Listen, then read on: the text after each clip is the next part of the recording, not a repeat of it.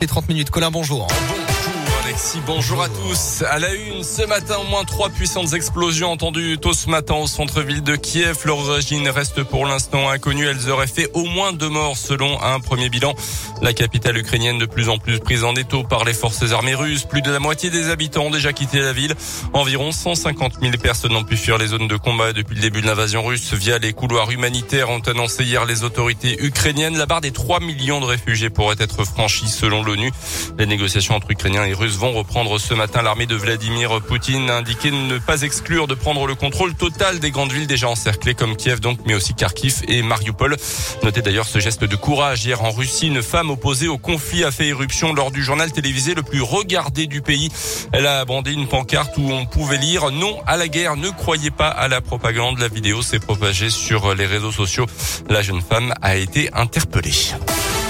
Dans l'actualité en Auvergne, une nouvelle auberge de jeunesse à Clermont. Elle ouvre officiellement ses portes aujourd'hui, 19 ans après la fermeture du dernier établissement de ce genre dans la capitale auvergnate. Cette auberge de jeunesse qui compte 44 chambres, une cuisine partagée, un bar et des salles de réunion est située à quelques mètres de l'hôpital Estin rue Auger. Elle va fonctionner en tandem avec celle située au Mont d'Or et qui accueille majoritairement un public de randonneurs. À Clermont, les clients devraient être plus variés malgré les clichés qui collent encore aux auberges de jeunesse. Elsa Tourette est la directrice de l'établissement. On est sur des auberges de nouvelle génération, c'est-à-dire qu'aujourd'hui, vous avez des lits doubles, vous avez des chambres avec lits triples, lits quadruples, ce qu'on appellera des chambres familiales. On ne parle plus sur des euh, dortoirs partagés comme on a pu connaître avant. On peut avoir euh, un public de jeunes, un public de backpackers.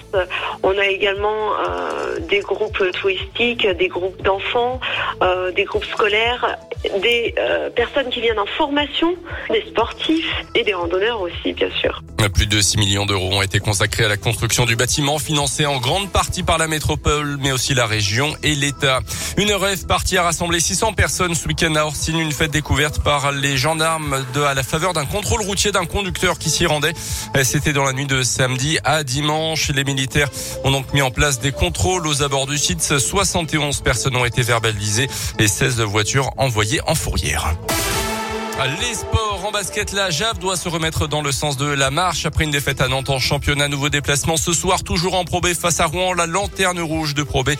C'est à suivre à partir de 20h30. Et puis en foot, Karim Benzema un peu plus dans la légende. Le joueur euh, du Real Madrid est devenu hier le meilleur buteur de l'histoire du foot français après un doublé inscrit avec son club contre Mallorca en championnat. Il totalise désormais 413 buts en club et en sélection, soit deux de plus que l'immense Thierry Henry.